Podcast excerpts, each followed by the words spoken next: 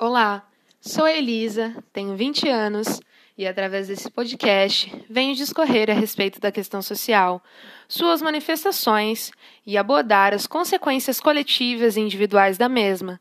Para além, trago um parêntese reflexivo de como essa questão se perpetua no Brasil, nessa condição pandêmica que estamos vivenciando.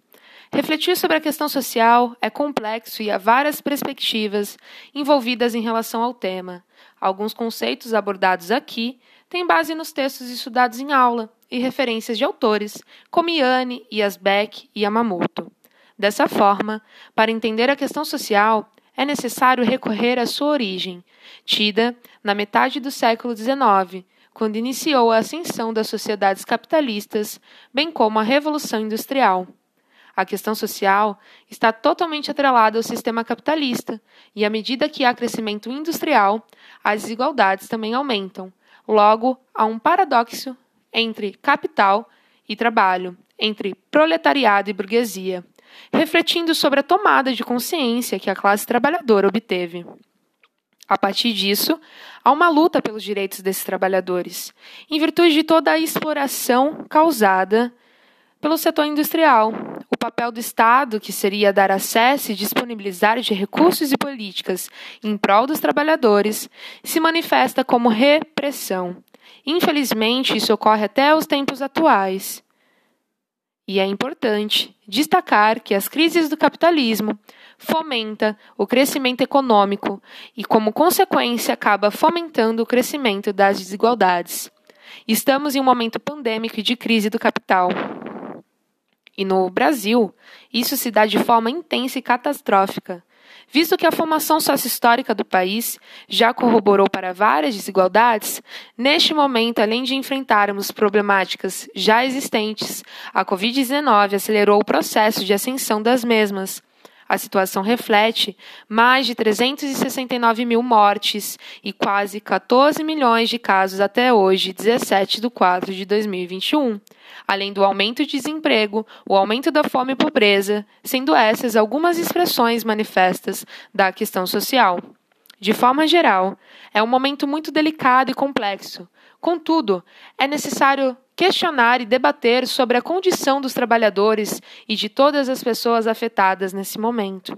Sendo trabalhadora, posso afirmar que não corremos risco, mas sim um alto risco de sermos contaminados e de não sermos cuidados devidamente por conta do colapso do sistema de saúde transportes públicos lotados, jornadas de trabalho se mantêm as mesmas ou até mais, falta de apoio ou intervenção do Estado, que ainda utiliza de programas focalizados e seletivos, sem auxiliar todos necessitados, mas auxilia apenas aqueles que estão super necessitados e mesmo assim faz de forma ineficaz e isenta. Sem políticas públicas, medidas preventivas e sanitárias eficientes, ao passo de resolver a situação crítica que nos encontramos. É necessário também visualizar os grupos que estão sendo mais afetados, sobretudo, analisar quem são essas pessoas, quais as suas origens, quais regiões do país mais afetadas, se essas regiões estão recebendo as vacinas e equipamentos de saúde necessários, se foram abandonados pelo Estado. E no sentido geral, questionar em relação ao psicológico da população, doenças como estresse pelo excesso de trabalho ou pela falta dele, ansiedade e depressão vinculada ao isolamento e pandemia.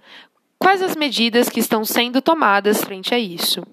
Antes da pandemia, Haviam milhares de desigualdades, e estas agora talvez triplicaram desigualdades para classes subalternas e ascensão para aqueles que se encontravam no topo, vulgo burguesia.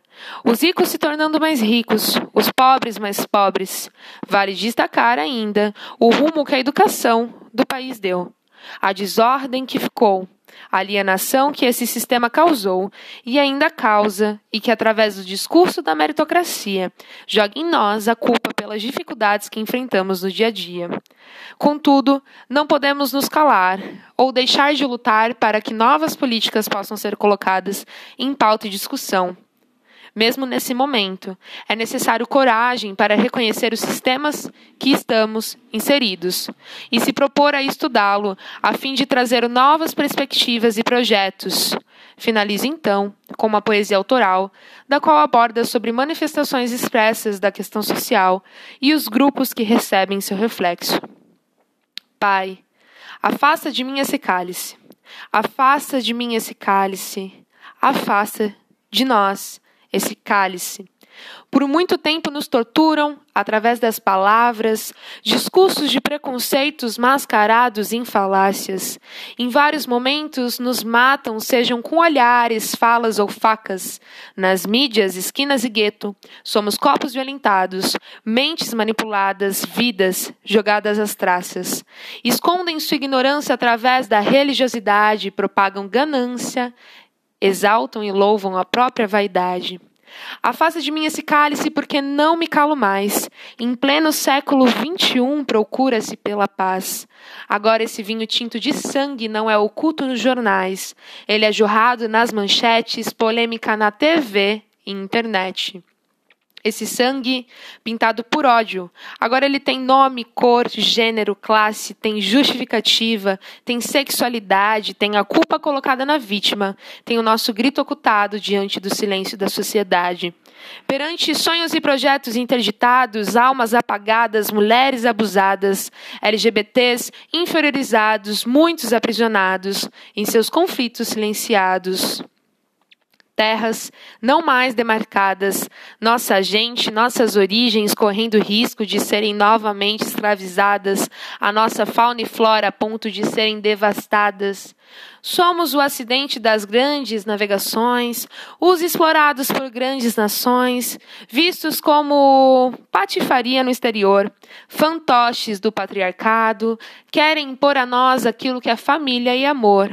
Ainda temos a carne mais barata do mercado tentam nos apagar, mas deixo claro que nós negros e LGBTs também possuímos luz e não habita em nós algum tipo de escuridão, nós mulheres sempre demos a luz para receber em troca tamanha gratidão. Esse embranquecimento da pele transpassa epiderme e fere o nosso corpo, a nossa alma, sentimos contínuas dores causadas por chicotes psicológicos, choques e choques repentinos em nossa essência. Tratam os nossos desejos e atração como uma mera opção, taxados como anormais e diferentes, apontados com um jugo de aberração. Esse nosso país tão plural, na verdade, sempre foi singular, há marcas da segregação. Jamais houve abolição.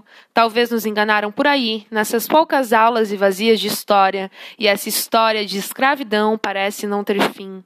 Não se aboliu, se omitiu os traços da xenofobia, pelas margens ainda se vê a fome, no centro se concentram as migalhas, e lá no topo a ganância esbanjada desce luxo e pátria, mãe gentil, mais conhecida como o país da hierarquia.